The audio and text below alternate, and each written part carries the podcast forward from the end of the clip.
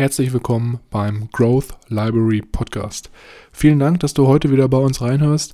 Bevor wir jedoch mit der Episode starten, wollte ich dich nochmal ganz kurz darauf hinweisen, dass wir in der Podcast-Beschreibung einen Timestamp eingetragen haben, falls du unseren Smalltalk am Anfang überspringen möchtest, um dann direkt mit der Buchbesprechung zu starten. Ich wünsche dir ganz viel Spaß und ich würde sagen, wir hören uns gleich nach dem Intro. Leerzeiten effektiv nutzen mit dem Growth Library Podcast, deiner persönlichen Bücherdatenbank. Ich begrüße euch herzlich und gebe nun weiter an meine beiden Powerleser, Milan und Mischa.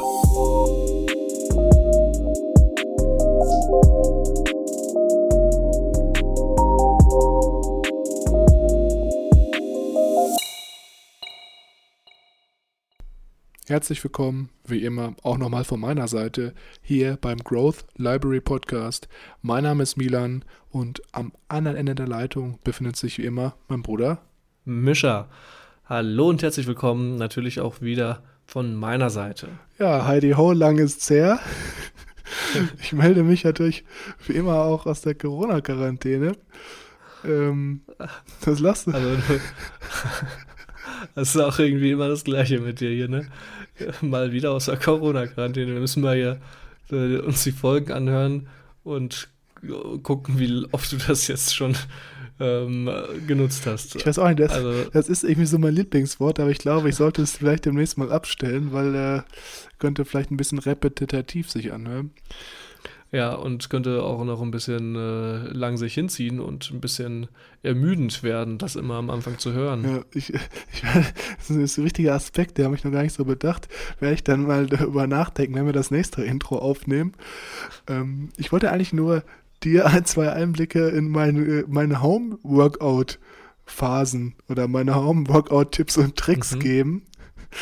Bin ich gespannt. Und zwar ist es ja so, dass nach wie vor alle Fitnessstudios geschlossen haben, auch in Rotterdam leider. Die haben es da ein bisschen länger rausgezögert, aber man kann da momentan auch nicht mehr trainieren gehen. Und deswegen boomt ja das Home-Workout-Business allgemein. Und mhm. man hat ja auch schon verschiedene kreative Ansätze gefunden, wie man diverse Fitnessgeräte dann zu Hause auch ersetzen kann. Und bei mir ist es so, ich mache halt zweimal zehn Minuten äh, YouTube-Workouts meistens immer auf so einer Workout-Matte im mhm. Wohnzimmer. Mit Pamela Reif halt? Nee, nee, Pamela Reif nicht. Das sind so, nee, das ist ja auch mehr so Bauchbeine Po, hatte ich das Gefühl. Und ich mache da, mach da mehr so, äh, das sind so zwei Amis, die machen da so ein bisschen mehr Oberkörper, Brust und so. Und genau, das mache ich halt im Wohnzimmer, also Rotterdam immer.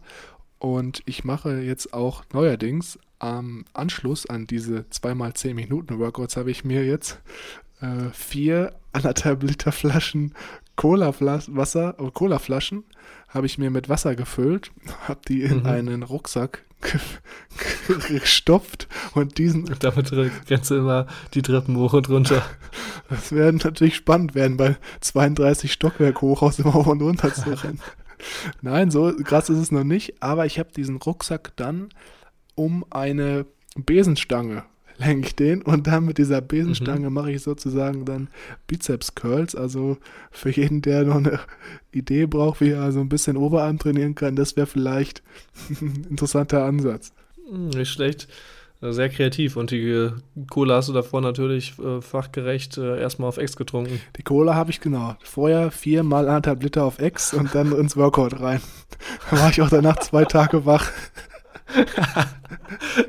Zwei Tage wach und der Pumpe, der hat nicht nachgelassen. So sieht's aus. Na, die haben wir dann über die Wochen gesammelt sozusagen. Nicht schlecht. Cool. Ja, da muss ich passen. Also ich habe, ähm, lass mich momentan ein bisschen gehen. Also ich äh, halte mich schon fit im Sinne von äh, viel joggen gehen, Fahrrad fahren. Ich äh, spiele auch immer wieder mal mit dem Gedanken, mir ein Rennrad ähm, zu kaufen. Aber hey, du hast doch eins, oder nicht? Ja, aber das ist nicht wirklich zum, zum Fahren. Also das, was ich habe, ist mehr so zum für den Stadtverkehr gut geeignet, aber jetzt nicht, um irgendwie 30, 40 Kilometer mal am Stück zu fahren. Mischa 22 besitzt drei Fahrräder München, denkt darüber nach, sich noch ein viertes Fahrrad zu kaufen. Ich besitze nur zwei Fahrräder. Ähm, das ist doch um einiges äh, entspannter. Aber das Problem ist halt bei meinem Rennrad, musst du immer an den Rahmen fassen, um zu schalten. Und wenn du jetzt mit 40 äh, äh, km/h den äh, Berg runterfährst und ein bisschen hochschalten willst und dann erstmal an den Rahmen fassen musst, äh, ist das vielleicht nicht äh, die schlauste Idee. Oh, okay, weil das ist so ein altes Modell, meinst du? Ja, das sind diese ganz alten Fahrräder, die noch den Schaltmechanismus am, ähm, am Rahmen haben und du dann so einen Hebel hast, wo du den, den Gang noch fühlen musst. Da wird man richtig nostalgisch, wenn man den Gang umlegt, ne? Ja, das ist immer spannend. Vor allem ist es auch richtig cool, wenn du dann gerade richtig reintrittst und einen kleinen Berg hochfährst. Ähm, der Gang nicht gerade richtig, nicht richtig drinne ist und der Umwerfer noch ein bisschen falsch eingestellt ist und dann ratscht es auf einmal kräftig. Und die Kette und ist ab. Die, ja, die Kette springt dann immer so zwischen den zwei Gängen rum. Okay. Das ist natürlich äh, sehr schön. Dann tritt sie immer so kurz ins Leere und dann hat sie sich wieder irgendwo gefangen und dann ist es auf einmal schwerer geworden und dann musst du dich den Berg dann noch irgendwie hochkraxeln. Mhm. Aber ich liebe das, das Fahrrad, das ist ein schönes Teil. Mhm. Okay. Ja. Hört sich spannend an. Sehr spannend. Äh, genug äh, über die äh, schöne Welt der Fahrräder wollen, widmen wir uns eher wieder unserem Buch, das wir heute zu Ende besprechen wollen, oder? Genau, würde ich auch sagen. Ja, nach den fünf Minuten wollen wir langsam loslegen. Und zwar geht es heute um den zweiten Teil von Eat That Frog von Brian Tracy. Wir haben ja im letzten Teil schon den ersten Teil besprochen und heute geht es um den zweiten Teil. Den wollen wir heute wieder ein bisschen weiter ausführen. Wir haben uns natürlich auch hier wieder Gedanken gemacht. Es gibt nämlich hier wie immer etwas mehr Kapitel, als wir eigentlich hier im Podcast besprechen können. Deswegen haben wir uns jetzt hier unsere sechs Favoriten rausgesucht. Und deswegen wollten wir auch nochmal ganz kurz klar machen, dass wir natürlich hier nicht alles im kleinsten Teil besprechen können im Podcast, nicht jede einzelne Seite und auch nicht jedes Kapitel, sondern immer so das, was wir besonders interessant fanden und wovon wir denken, dass es euch auch besonders viel helfen kann oder weiterbringen kann. Und wenn ihr vielleicht das Gefühl habt, okay, das Buch ist interessant, es könnte mir vielleicht doch noch ein bisschen mehr bringen, wenn ich auch noch die anderen Kapitel gelesen hätte oder wenn ich allgemein das Buch komplett durchlese, dann haben wir euch wie immer einen Link zu dem Buch in die Shownotes gepackt. Da könnt ihr euch sonst auch nochmal andere Bewertungen anschauen, wie andere Leute das Buch fanden und dann ja selber entscheiden, ob das vielleicht Sinn macht oder nicht. Aber ich würde sagen, wir starten jetzt direkt. Sehr gut, dann würde ich direkt loslegen mit dem ersten Punkt. Für die Leute, die äh, sich jetzt ein bisschen überrumpelt fühlen und äh, keine Ahnung haben, was uns das Buch hier eigentlich sagen soll, gerne die erste Episode anhören. Da gehen wir am Anfang nochmal äh, darauf ein, was es mit diesem Frog und diesem Eat That Frog auf sich hat. Genau, erster Punkt. Finde deine Haupteinschränkungen. Was heißt es? Das heißt nichts anderes als über, mal zu überlegen, was einen zurückhält. Äh, denn dein Speed, mit dem du dich bewegst, ist letztendlich die Geschwindigkeit, mit der du dein Ziel erreichst. Und ein limitierender Faktor oder ein Hindernis, sage ich mal, ist quasi natürlich, wie es der Name schon sagt, immer etwas, was sich zurückhält. Und dein Job ist es konkret, diesen zu finden und zu überlegen, wie du den überwinden kannst. Es gibt für alles eine Lösung und für alles, also wenn der Wille da ist, gibt es dafür auch eine Lösung. Wenn du jetzt bildlich vor der Wand stehst, musst du dir überlegen, wie kommst du da drüber. Klar, du könntest entweder vielleicht drüber springen, vielleicht ist sie nicht so hoch, du könntest äh, drunter buddeln, du könntest dir eine Leiter bauen oder dir eine Leiter holen. All solche Dinge, bildlich jetzt mal, äh, gehen darauf ein, dass du dir quasi darüber mal Gedanken machst, was hält dich eigentlich zurück. Und hier auch sehr interessant, ein Faktor, den ich so gar nicht auf dem Schirm hatte, ist das 80-20-Prinzip, das Pietro-Prinzip. Und zwar so betrachtet, dass 80% der limitierenden Faktoren intern sind, also in dir, die dich selber davor abhalten. Das heißt, du findest nicht die Motivation oder du startest nicht, äh, schiebst es immer wieder auf. Und nur 20% sind externe. Also zum Beispiel, du willst irgendein Dokument bearbeiten, aber dir fehlen die Berechtigungen dafür. Oder dein Chef sagt dir, du sollst dieses und jenes machen. Es ist dir aber geografisch nicht möglich oder ähnliches. Und dein Job ist es immer, diese, diesen Flaschenhals zu finden, der dich davor abhält und das möglichst schnell zu beheben. Genau, ich hätte das auch schon fast genauso jetzt zusammengefasst, wie du das äh, jetzt hier auf den Punkt gebracht hast. Also dem ersten Punkt, den wir heute besprechen, geht es wirklich darum, dass jeder von uns mal in sich gehen sollte und herausfinden sollte, was für eine Aktivität oder welches Verhalten, welche Verhaltensweise vielleicht auch, die ich mit an den Tag bringe, hält mich zurück und ähm, ja, hindert mich daran, meine Ziele zu erreichen. Und wie du schon gerade gesagt hast, da gibt es dann zwei Bereiche, zwei Faktoren, die einen hindern. Extern könnte zum Beispiel auch sein, dass irgendwelche Regulierungen jetzt auf staatlicher Ebene dich zurückhalten. Also vielleicht das auch nochmal so ein bisschen in Betracht mitziehen. Und ja, ich muss offen zugeben, das ist so eine Aufgabe, die sollte ich, glaube ich, auch mal vielleicht so alle drei Monate mal machen. Gerade wenn man sich dann so Ziele setzt und irgendwie das Gefühl hat, man kommt nicht weiter oder man tritt so ein bisschen auf der Stelle. Ich glaube, da kann es auch nochmal Sinn machen, das Ganze mal aus dieser Perspektive zu betrachten, dass man analysiert, okay, ist das jetzt irgendwie ein Faktor, der mit mir selber zu tun hat? Vielleicht auch mit meinen Gewohnheiten oder ist es ein Problem mit meiner Disziplin oder ist es wirklich was Externes, was ich gar nicht lösen kann? Hier macht es auch dann vielleicht Sinn, sich mit anderen Leuten auszutauschen, die halt vielleicht schon einen Schritt weiter sind und dir dann vielleicht helfen können, deine internen äh, Limitierungsfaktoren irgendwie zu über, überkommen oder zu durchbrechen. Kann ich nichts mehr hinzuzufügen.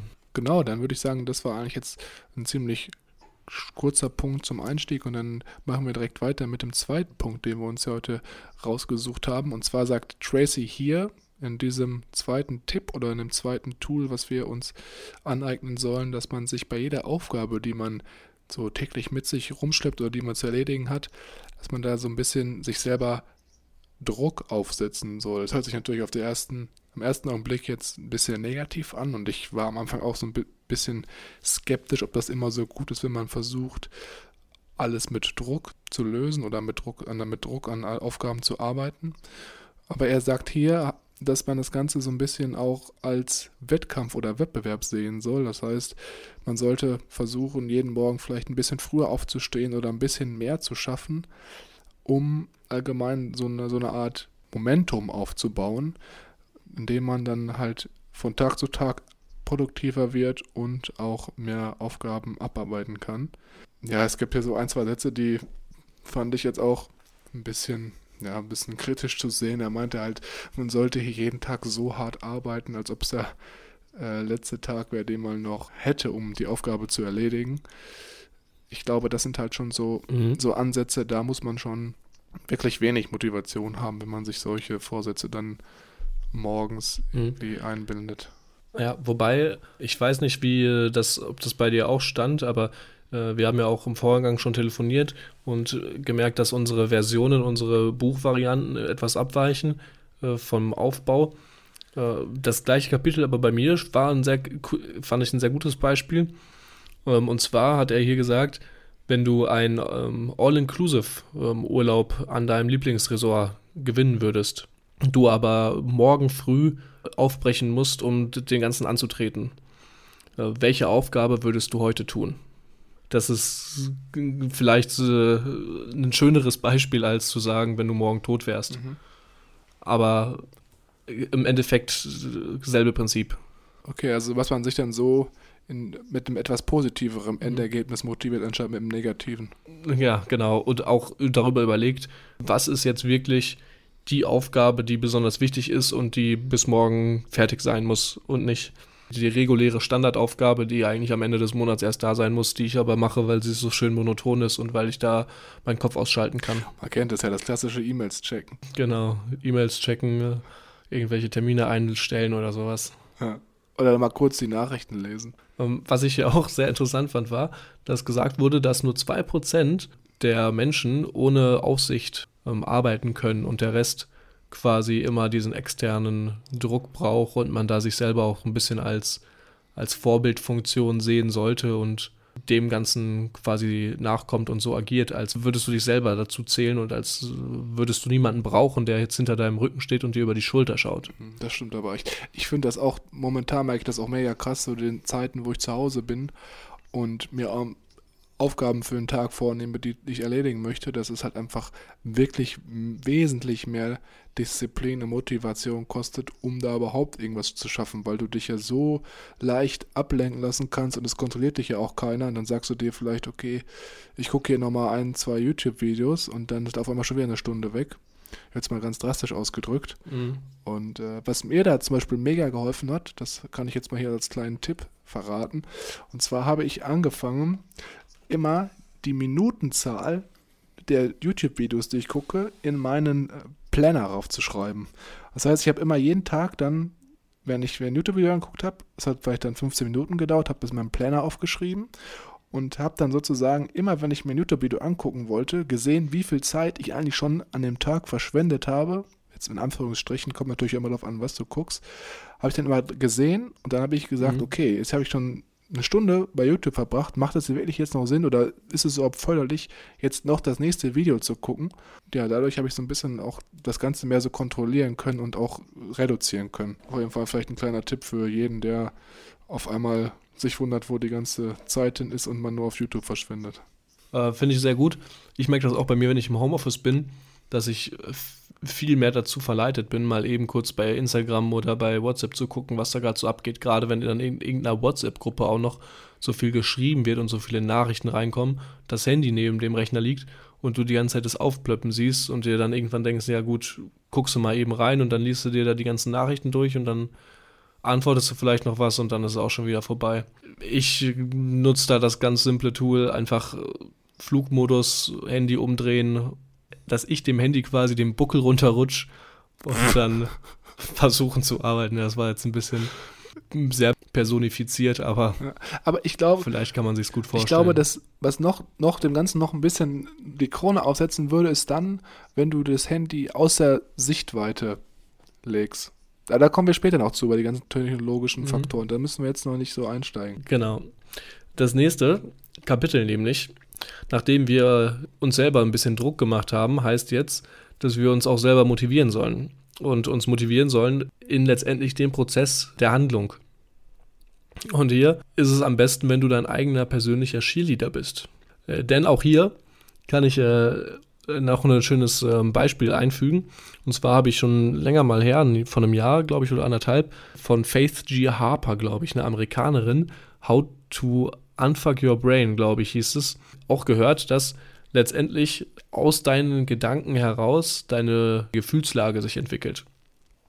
Ähm, heißt, letztendlich haben wir Gedanken, die wir alltäglich haben, über verdammt, ist das gut oder verdammt, das ist gut gelaufen oder verdammt, ich bin zu spät, ich komme zu spät, alle werden sauer auf mich sein und ich bin so ein schlechter Freund. Letztendlich nur für wenige Sekunden und die würden niemals ausreichen, um uns letztendlich auch in, äh, um uns in eine Gefühlslage zu versetzen. Aber dadurch, dass wir repetierend die ganze Zeit daran denken, fällt es so stark ins Gewicht, dass sich eine Gefühlslage daraus entwickelt.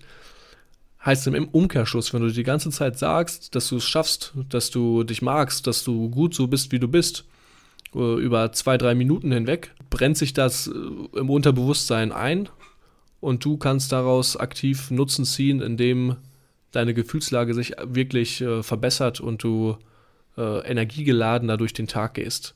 Auch hier natürlich wieder der schöne Punkt mit dem Optimismus. Äh, optimistisch über seine Ziele denken, auch äh, gerade über Probleme denken, dass man das locker hinkriegt. Ähm, und wenn es mal Rückschläge gibt, immer nach dem Wert in der Lektion schauen. Ja, ich finde auch, was hier ganz, ganz ausschlaggebend ist, ist wirklich dieser Optimismus und Tracy benutzt hier auch diesen Begriff des gelernten Optimismus. Also er sagt halt, dass wirklich alle erfolgreichen Persönlichkeiten gelernt haben, optimistisch zu sein und dass diese auch viel glücklicher und auch viel effektiver in allen Lebens- oder meisten Lebenslagen durchs Leben streifen. Und er gibt hier so ein, zwei, drei Punkte mhm. mal in die Hand, die man sich auch eigentlich immer aufschreiben könnte und jeden Morgen wiederholen könnte und auch sich in Erinnerung rufen sollte. Und zwar, dass man halt immer nach dem Positiven in jeder Situation suchen sollte, selbst wenn es jetzt zum Beispiel mal mm, was Schlechtes ist oder was Negatives, was im Alltag aufkommt, dass man versucht, auch daraus Learnings zu ziehen, also wie kann ich daraus mein Verhalten in Zukunft anpassen und auch immer dann versucht im nächsten Schritt eine Lösung für das Problem zu finden. Also was wären jetzt die nächsten Schritte, dass man da ganz rational rangeht und guckt, okay, was ist jetzt passiert, was sind jetzt 1, 2, 3, um halt das Problem aus der Welt zu schaffen. Und ich glaube, was als letztes nochmal ganz wichtig ist, dass man wirklich sich nochmal seine Ziele dann auch verinnerlicht und diese auch dann immer wiederholt, weil du, wie schon gesagt hast, wenn man äh, solche Sachen regelmäßig wiederholt, dann brennt sich das halt so ein bisschen ins Langzeitgedächtnis ein und das hilft einem auch viel mehr allgemein produktiver durch den Alltag zu gehen und man weiß vor allem auch, wofür man sich motiviert und wofür man Sachen tut, weil man halt dieses Ziel am Ende dann erreichen möchte. ich muss sagen, ich habe da manchmal so ein bisschen, vielleicht auch Schwierigkeiten, dass ich das manchmal so ein bisschen außer Acht lasse und mir zu oft dann von meinen Gedanken irgendwie negative Gedankenkonstrukte einsetzen lasse. Also da muss man, ertappe ich mich manchmal schon ab und zu so ein bisschen bei und muss dann so ein bisschen zurückrudern. Mhm. Weißt du, was ich meine? So ein bisschen. Ja, ich ertappe mich da auch manchmal dabei, wenn ich mir dann irgendwie einen schlechten Tag habe und total schlecht gelaunt. Und da fällt es mir auch sehr schwierig zu sagen, okay, hey, alles cool. Meistens lässt sich dann so lösen, dass ich äh, mich zurückziehe, einen Film schaue, eine Serie schaue, aufs Bett lege und früh schlafen gehe und am nächsten Morgen sieht die Welt wieder anders aus. Das ist natürlich dann die Notlösung. Ich glaube, in dem Tony Robbins Buch von Robbins Power Prinzip, da ging es auch darum, dass man so Aktivitäten findet, die einem in solchen Situationen dann helfen, in den positiven Gefühlszustand mhm. zu kommen. Und was mir halt auch immer hilft, ist zum Beispiel Sport zu machen oder einfach mal rauszugehen, spazieren zu gehen, Musik zu hören, solche Sachen. Stimmt, da geht es ja gerade auch darum, so bestimmte Mechanismen zu aufzubauen, wo du durch Bewegungsabläufe oder Aktivitäten dich äh, gezielt in den richtigen Gefühlszustand äh, einsetzen kannst. Das wäre natürlich äh, super, aber das ist auch wieder ein Prozess, der dauert, bis das wirklich endlich so ist, wie das alles sein soll. Ja, genau, das ist auf jeden Fall auch ein Prozess, da kann man jetzt nicht sagen, ich mache das jetzt einfach immer, wenn ich schlecht drauf bin. Da muss man auch, glaube ich, wieder konsequent dran arbeiten, dass man dann das erkennt, dass man sich schlecht fühlt und dann die Aktivität ausführt um deinen Gefühlszustand dann sozusagen zu switchen. Gut, dann würde ich sagen, wir machen jetzt direkt auch weiter mit dem vierten Punkt, den wir uns hier rausgesucht haben. Und das fand ich sehr, sehr interessant, weil hier wird es auch nochmal ein bisschen aktualitätsbezogener, will ich schon fast sagen. Gerade im digitalen mhm. Zeitalter geht es hier nämlich vor allem um den Begriff der Technologie und dass man sozusagen. Mhm, sind wir im 21. Jahrhundert angekommen. Genau, richtig. Das Buch ist ja auch nicht mehr das Neueste, aber hier in dem Kapitel wurde dann nochmal etwas geschrieben, was auch auf heute definitiv anwendbar ist. Und zwar heißt es hier, dass man sich aus technologischen Zeitfallen entfliehen oder entlockern soll. Und es geht hier ganz einfach darum, dass man selber erstmal sich bewusst werden muss, wie viel Zeit wir teilweise mit technologischen Geräten verschwenden und dass man dann im nächsten Schritt auch eine gewisse Disziplin entwickelt, diese Technologie zu beherrschen und sich nicht von ihr zu beherrschen zu lassen. Ich glaube, jeder kennt es. Man sitzt am Schreibtisch, das Handy liegt neben einer und man denkt sich, okay, ich schaue mal kurz bei Instagram rein und im Endeffekt ist man dann eine Stunde oder eine halbe Stunde, jetzt wieder im Extremfall ausgedrückt, auf Instagram und wollte aber eigentlich die neuesten Matheaufgaben lösen. Also das ist natürlich immer ganz, ganz schlecht. Vor allem muss man sich natürlich dazu denken, dass Instagram, Facebook und Co. natürlich auch dazu ausgerichtet sind, dass wir möglichst viel Zeit darauf verbringen. Mhm. Ja, hier geht es einfach darum, dass man anfängt, diesem Drang zu widerstehen und sich auf die Hauptaufgaben zu, zu fokussieren und dann das Ganze portioniert zu konsumieren, sage ich jetzt mal. Was ich hier auch sehr, sehr cool fand, äh, war, ich weiß nicht, der eine oder andere kennt es vielleicht, ich hoffe nicht von sich, sondern aus seinem Umfeld, den digitalen Arbeitsplatz. Also wir haben ja am Anfang im ersten Teil vor allem darüber gesprochen, dass wir unseren physischen Arbeitsplatz möglichst clean aufgeräumt mit nur den Sachen, die wir machen wollen, haben wollen, am besten schon am Abend vorbereitet, dass wir am nächsten Morgen nur noch aufstehen müssen, uns an den Arbeitsplatz setzen und dann direkt durchstarten können. Und hier natürlich das Ganze jetzt mal auf unseren digitalen Arbeitsplatz. Wer nutzt denn seine Zeit oder wer hat denn ein äh, gutes, funktionierendes Arbeitsverzeichnis aufgebaut, eine Ordnerstruktur, die auch wirklich alle Eventualitäten abdeckt, bei dem nicht der erste Anlaufpunkt der, Des der Desktop, der äh, klassische Schreibtisch ist, auf den alles immer am Rechner kommt und der ganze Schreibtisch komplett zugemüllt ist. Der eine oder andere kennt das vielleicht. Äh, das ist natürlich hier gerade zu vermeiden, dass es nicht dazu kommt, dass wirklich alle Dateien irgendwie irgendwo auf dem äh, Desktop rumliegen, sondern dass es da auch eine Struktur hinter gibt und man weiß, wo man was suchen muss und es möglichst sauber und aufgeräumt ist. Also ich kenne ein paar Personen, die das so haben. Für mich persönlich wäre es, glaube ich, komplett unvorteilhaft. Aber ich muss auch offen zugeben, ich ertappe mich selber auch dabei, wenn ich mal irgendwie viel runterlade und das immer direkt auf dem Desktop mhm. fällt, dass ich dann da ein, zwei Mal äh, im Monat richtig die Reißleine ziehen muss und dann radikal alles aufräume um äh, mein Desktop-Bild ja. überhaupt noch sehen zu können. So ganz drastisch ausgedrückt. Ja, das ist extrem, ja. Das stimmt. Es kommt auch bei mir manchmal vor, dass ich dann irgendwie denke, boah, jetzt liegt ja aber wieder viel rum. Aber das ist halt dann auch wieder das Ziel, dass du selber erkennst und es dann auch aktiv dagegen was tust. Ja, richtig. Und der andere Punkt, den ich auch noch hier interessant fand, war einmal das, was ich auch gerade eben schon gesagt habe mit äh, Zeitmanagement, dass man halt sein Handy dann ausstellt oder die eine Benachrichtigung deaktiviert.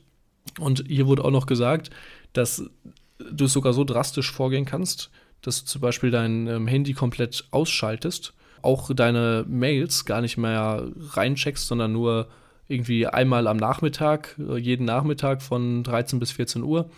Nach dem Mittagessen guckst du da eine Stunde rein und das war's. Aber du lässt einen, einen offenen Kanal übrig für Notfälle. Und die haben dann, weiß ich nicht, die Leute aus dem Kindergarten oder aus der Grundschule, äh, falls wirklich mal was mit dem Kind sein soll, äh, sollte, dass sie dich kontaktieren können und das ist dann ein altes Handy oder so, das wirklich noch aktiv ist, dass du auch immer dabei hast und anhast und wenn es wirklich was gibt, können die dich darüber erreichen. Aber auch nur Anrufe, am besten so ein richtig altes Nokia-Ding, das gar keine WhatsApp-Möglichkeiten hat, hat, dass du da gar keine Zeit ver verschwenden kannst. Ich mache das zum Beispiel immer so, dass ich dann auf äh, nicht stören klicke zum Beispiel. Oder was wir auch oft gemacht haben im Studium, wenn wir sozusagen in der Klausurenphase waren, auch ich rede immer so, als ob ich nicht mehr Student wäre, ich bin immer noch Student, aber im Bachelor, mhm. wenn wir in der Klausurenphase waren, haben wir dann unsere Mobiltelefone auch gar nicht mehr im Zimmer gehabt, wenn wir gelernt haben, sondern haben die meistens immer in die Küche gelegt oder halt irgendeinem anderen Mitbewohner gegeben und waren dann sozusagen auch gar nicht mehr, hatten gar nicht mehr die Möglichkeit, irgendwie auf Social Media oder WhatsApp zu gehen, sondern waren wirklich dann auch gezwungen, uns auf die Aufgaben zu fokussieren und diese dann zu erledigen. Und ich glaube, das ist auch mal eine ganz gute drastische Maßnahme, um sich selber auf eine äh, Aufgabe zu fokussieren. Und wenn man das dann irgendwie, weiß nicht, zwei, drei Monate gemacht hat und weiß, wie man mit seinem Handy umzugehen hat und nicht davon sich verleiten lässt, dann kann man es vielleicht auch wieder am Raum lassen. Aber wenn man jetzt am Anfang wirklich komplette Distanz braucht, dann ist das vielleicht ein ganz guter Trick. Ja, finde ich auch äh, eine gute äh, Variante. Werde ich mir wahrscheinlich dann auch abschauen müssen, wenn es dann zu den lernintensiveren Phasen des Studiums geht. Ja, freue dich schon mal drauf. Ich bin gehypt. Gut, sehr zu, so gut dazu, so viel, so gut, so viel dazu. Den fünften Punkt, den vorletzten Punkt schon wieder äh, habe ich jetzt die Ehre. Und zwar kreiere große Lücken an Zeit. Plan deine Zeit im Voraus und plane auch feste Zeitabschnitte, die deine Aktivitäten oder dein, deine, deine Froschaktivitäten durchführst und an denen du ein Meeting mit dir selber ein, einbaust. Kann man auch gerne über Outlook oder ähnliche Verwaltungsprogramme oder in deinem Kalender dann eintragen, so dass du wirklich da drinnen stehen hast und für alle sichtbar von 8 komme ich auf die Arbeit bis 10 Uhr ist meine Arbeitszeit. Das sind erstmal zwei Stunden, die ich, weil ich morgens noch frisch im Kopf bin, aktiv dafür nutze, mich um meinen Scheiß zu kümmern und meine Sachen zu tun. Und dann natürlich auch wieder diese Zeit, um die effektiv zu nutzen, musst du natürlich das Ganze planen. Also wieder den Planer herholen, Tag für Tag runterbrechen, Stunde für Minute runterbrechen vielleicht sogar. Elon Musk zum Beispiel macht das Ganze in 15 Minuten Abschnitten, glaube ich, habe ich mal gehört. Der plant wirklich in seinem Planer alle 15 Minuten und trägt sich da was ein, was er da tut. Das ist natürlich dann schon eine Next-Level-Shit. Mhm. Aber da wirklich konzentriert arbeiten und äh, wissen, was willst du mit der Zeit anfangen und dich nicht ablenken lassen. Ich muss auch offen zugeben, gerade bei diesem letzten Punkt, den du gerade angesprochen hast, mit diesem ganz akribischen Zeitmanagement oder Zeitplanung pro Tag, also wirklich auf die Minute runtergebrochen. Ich bin da nicht so ganz der Freund von irgendwie. Ich glaube, es reicht komplett aus, wenn du dir ein, zwei, drei Hauptfroschaufgaben vielleicht pro Tag aufschreibst und diese dann abarbeitest, weil meistens ist es ja so im Alltag, es kommen irgendwie unvorhersehbare Sachen dazwischen oder irgendwelche Sachen, die man sich vornimmt oder Aktivitäten brauchen halt viel, viel länger als vorher überlegt oder geplant. Und dann ist es halt blöd, wenn man dann auf einmal seinen kompletten Zeitplan nicht mehr einhalten kann und dann immer so hinter seinem Zeitplan herarbeiten muss unter Druck. Ich glaube, das ist auch nicht so vorteilhaft, gerade auch wenn man Aufgaben hat, in denen man wirklich ja, akribisch arbeiten muss und eine gute Qualität abliefern möchte. Ja, das ist so ein bisschen kritisch hier an dem Kapitel, aber ansonsten, ja, vor allem auch den Punkt mit der Verabredung für sich selbst. Ich weiß nicht, machst du es eigentlich noch? Also es gibt ja in unserem Zeitplaner dieses Feature, dass am Ende des Monats einmal so äh, einen Review-Bogen ausfüllen kann und dann sozusagen hier ja Revue passieren lassen kann über gute und schlechte Aktivitäten und dann das Ganze bewertet. Ja, finde ich ähm, mit das Beste sogar. Also das ist die Seite, die Monatsseite, die ich, auf die ich am meisten Wert lege und für die ich mir am meisten Zeit nehme tatsächlich und jeden Monat da nachschaue, wie habe ich meine Zeit verbracht. Auch gucke, was wollte ich diesen Monat eigentlich schaffen, wie zufrieden war ich mit dem Monat, wie habe ich die Zeit genutzt, war ich jetzt, ich mich oft von banalen Sachen runterreißen lassen, stimmungsmäßig. Mhm. Das war auf jeden Fall, also das ist, finde ich, mit am interessantesten in dem Planner. Mhm. Ja, ich finde es auch mega gut, weil du auch allgemein siehst, wie du Fortschritt machst und das motiviert dich halt auch viel, viel mehr, um im nächsten Monat dann noch wesentlich besser durchstarten zu können. Also ich nutze das auch immer und ja, bin auch sehr zufrieden damit. Bevor wir jetzt noch weitergehen, hätte ich noch einen Punkt. Und zwar äh, fand ich hier auch wieder das, äh, ein nettes Beispiel in dem Buch dabei. Werde ich hier auch noch ausprobieren. Das ist leider erst, glaube ich, eine Woche her, dass ich das gefinisht habe, das Buch. Äh, noch, deswegen noch nicht aktiv genutzt, aber äh, das Konzept sieht so aus: 90 Minuten nonstop arbeiten, ohne Ablenkung, 15 Minuten Pause, an dem du, weiß nicht, kurz mal was trinken gehst, oder trinken durchgehend, aber vielleicht nochmal einen neuen Tee aufsetzen, einen Schokoriegel holen und dann nochmal 90 Minuten äh, intensiv durcharbeiten. Und nach diesen 90 Minuten kannst du dich dann mit einem ähm, Shot of Dopamin belohnen. Das ich dachte dann, jetzt mit einem Wodka-Shot oder so, ich war kurz ein bisschen genau. überrascht. nee, nee, mit einem Dopaminshot belohnen und der liegt dann äh, natürlich bei dir. Das ist äh, in deiner Wahl, ob das jetzt, puh, gute Frage, das Videospiel sein soll für 20 Minuten eine schnelle Runde oder 20 Minuten durch Instagram scrollen. Das ist natürlich einem persönlich überlassen. Oder Zauberwürfel lösen, ne? Zauber oder Zauberwürfel lösen. Genau. Ja, also das finde ich eigentlich auch mal ganz interessant. Das ist ja wirklich äh, was ganz anderes, als ich eigentlich immer gemacht habe im Studium. Ich habe nämlich immer in halben Stunden Tranchen gelernt und habe dann nach einer halben Stunde sozusagen fünf Minuten Pause gemacht und dann wieder eine halbe Stunde weiter gelernt. Aber vielleicht ist das auch nochmal ein anderer Ansatz, um eine ganz andere Dynamik in seine Aufgaben reinzubekommen. Und das knüpft jetzt auch optimal an das nächste oder an den letzten Punkt an, den wir heute besprechen, nämlich Punkt 6. Und hier geht es darum, dass man für alle Aufgaben oder gerade auch diese Frog-Aufgaben eine Art Dringlichkeit entwickelt.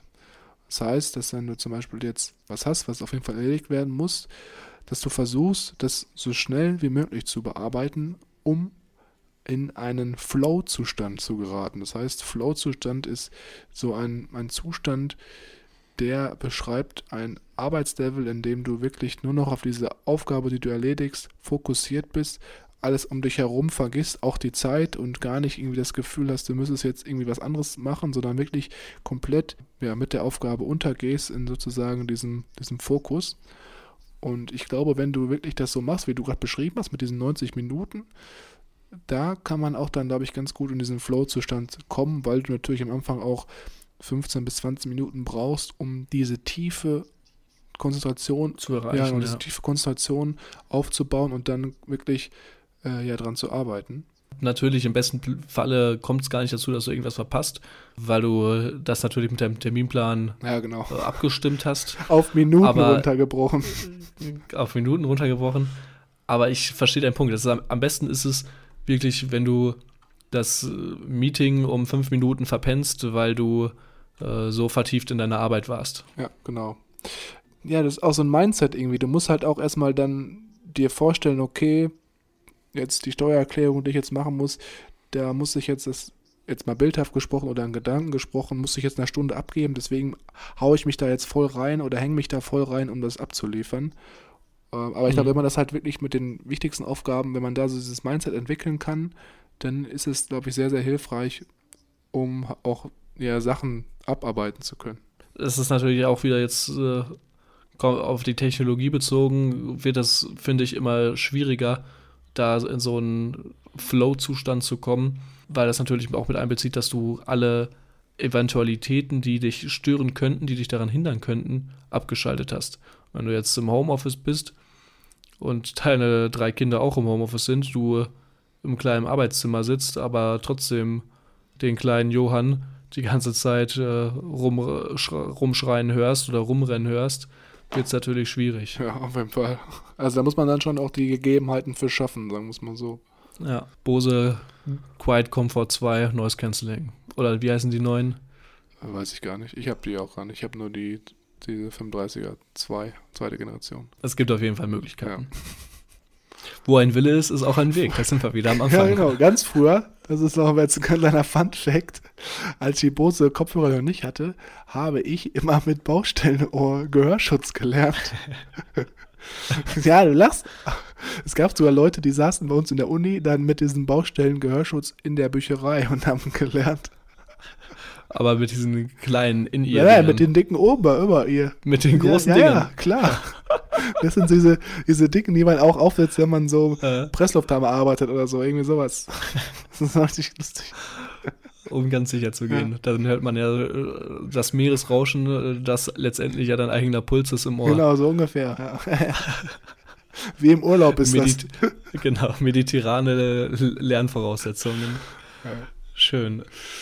Das wird der, wird der nächste Podcast. Gut, das war letztendlich unsere Buchzusammenfassung. Würde ich sagen, oder? Genau, wir haben jetzt mal hier zwölf Punkte mit beiden Podcast-Episoden besprochen. Und ich denke, es gibt ja insgesamt 21. Wenn man da dann noch ein bisschen tiefer eintauchen will, dann macht es vielleicht Sinn, das Buch mal physisch sich selber anzueignen und durchzulesen.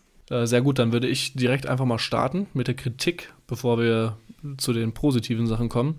Und zwar ja, der ein oder andere kennt den Punkt schon von mir. Äh, es ist nicht das erste Buch, bei dem ich es wieder äh, schwierig finde. Es sind hier wieder 21 Kapitel, die einfach so aneinander gehangen wird. Man erkennt auch bei dem einen oder anderen, dass es aufeinander baut und teilweise sind die auch gut hintereinander gehangen, sodass beim 16. oder beim 15. dass sie aufeinander sich stark beziehen aber es ist halt trotzdem sehr schwierig, 21 Kapitel ohne Zusammenhang sich zu merken. Das ist dein Lieblingspunkt, ne? Das ist mein Lieblingspunkt, aber er kommt halt auch einfach mal wieder. Da bin ich so geflasht gewesen von den, vom Mönch, der sein Ferrari verkaufte mit der Fabel, das fällt einfach immer danach sofort auf. Ja, stimmt. Und teilweise fand ich auch, was mich jetzt noch, dieser zweite Punkt baut auch auf meiner Kritik hier wieder gut auf. Ich finde es teilweise überlappend. Und da frage ich mich, wenn ich 21 Kapitel mache und die teilweise sich überlappen, mache ich vielleicht nur 10, die kann man sich besser merken und komprimiere den Inhalt. Gerade solche Sachen wie, dass man sich auf seine drei Hauptmerkmale fokussieren soll ähm, oder dieses fokussier dich auf deine Hauptstärken. Das waren zwei Kapitel, die relativ gleich sind, die hätte man noch zusammenlegen können. Mhm. Oder dass man Aufgaben runterschneiden sollte, das kam auch in mehreren Kapiteln dann mache ich lieber ein großes und gehe auf alle Punkte nacheinander ein. Ich habe fände ich einprägsamer. Ja, ich habe manchmal das Gefühl, dass bei diesen Sachen, wo sich das Ganze überlappt oder wo allgemein Inhalt sich wiederholt, dass die Autoren da manchmal versuchen, das Ganze so ein bisschen zu strecken, damit das Buch etwas dicker ist. Weil es mhm. natürlich auch mal einen besseren Eindruck macht, wenn ein Buch irgendwie 300 anstatt 100 Seiten hat. Ja, das äh, habe ich auch sehr interessant. Äh, du, ein oder andere kennt ihn vielleicht, den Amerikaner Ty Lopez.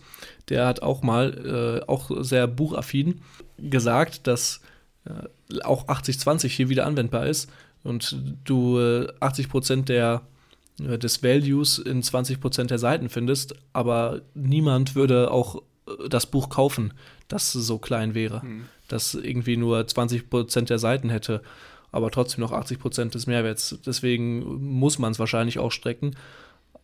Ich hätte aber trotzdem gern die gekürzte Variante. Hm, ja, weil man, man assoziiert irgendwie damit schlechter Qualität, habe ich das Gefühl. Wenn du so ein Buch hast, das 50 Seiten ist, ja. denkt man so, okay, da kann jetzt eigentlich nichts Wertvolles drinstehen. Genau. Gut, dann meine Kritik an dem Buch. Also bei mir, ich schließe mich deinen Punkten an, die du gesagt hast, habe da noch ein, zwei kurze Aspekte hinzuzufügen. Manchmal fand ich, zum Beispiel jetzt gerade mit dem Aspekt, dass man seinen Tagesablauf wirklich auf Minute runterbrechen sollte, das fand ich so ein bisschen kritisch. Also da haben mir manche Aspekte nicht gefallen, weil ich einfach nicht denke, dass das immer vom Vorteil ist und auch für alle äh, ja, Ereignisse des Alltags wirklich anwendbar ist.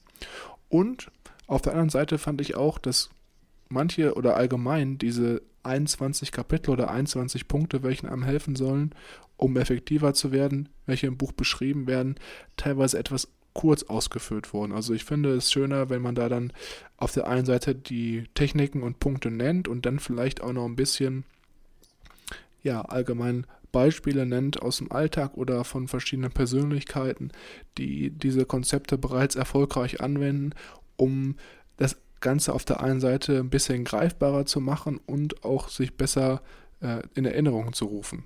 Finde ich äh, ein guter Punkt. Beispiele helfen einem auch, das Ganze noch ein bisschen zu verankern. Na, so wie bei Del Carnegie, das ist ja auch so gemacht. Der hat ja auch mal Beispiele dann genannt, zum Beispiel. Ähm, alright.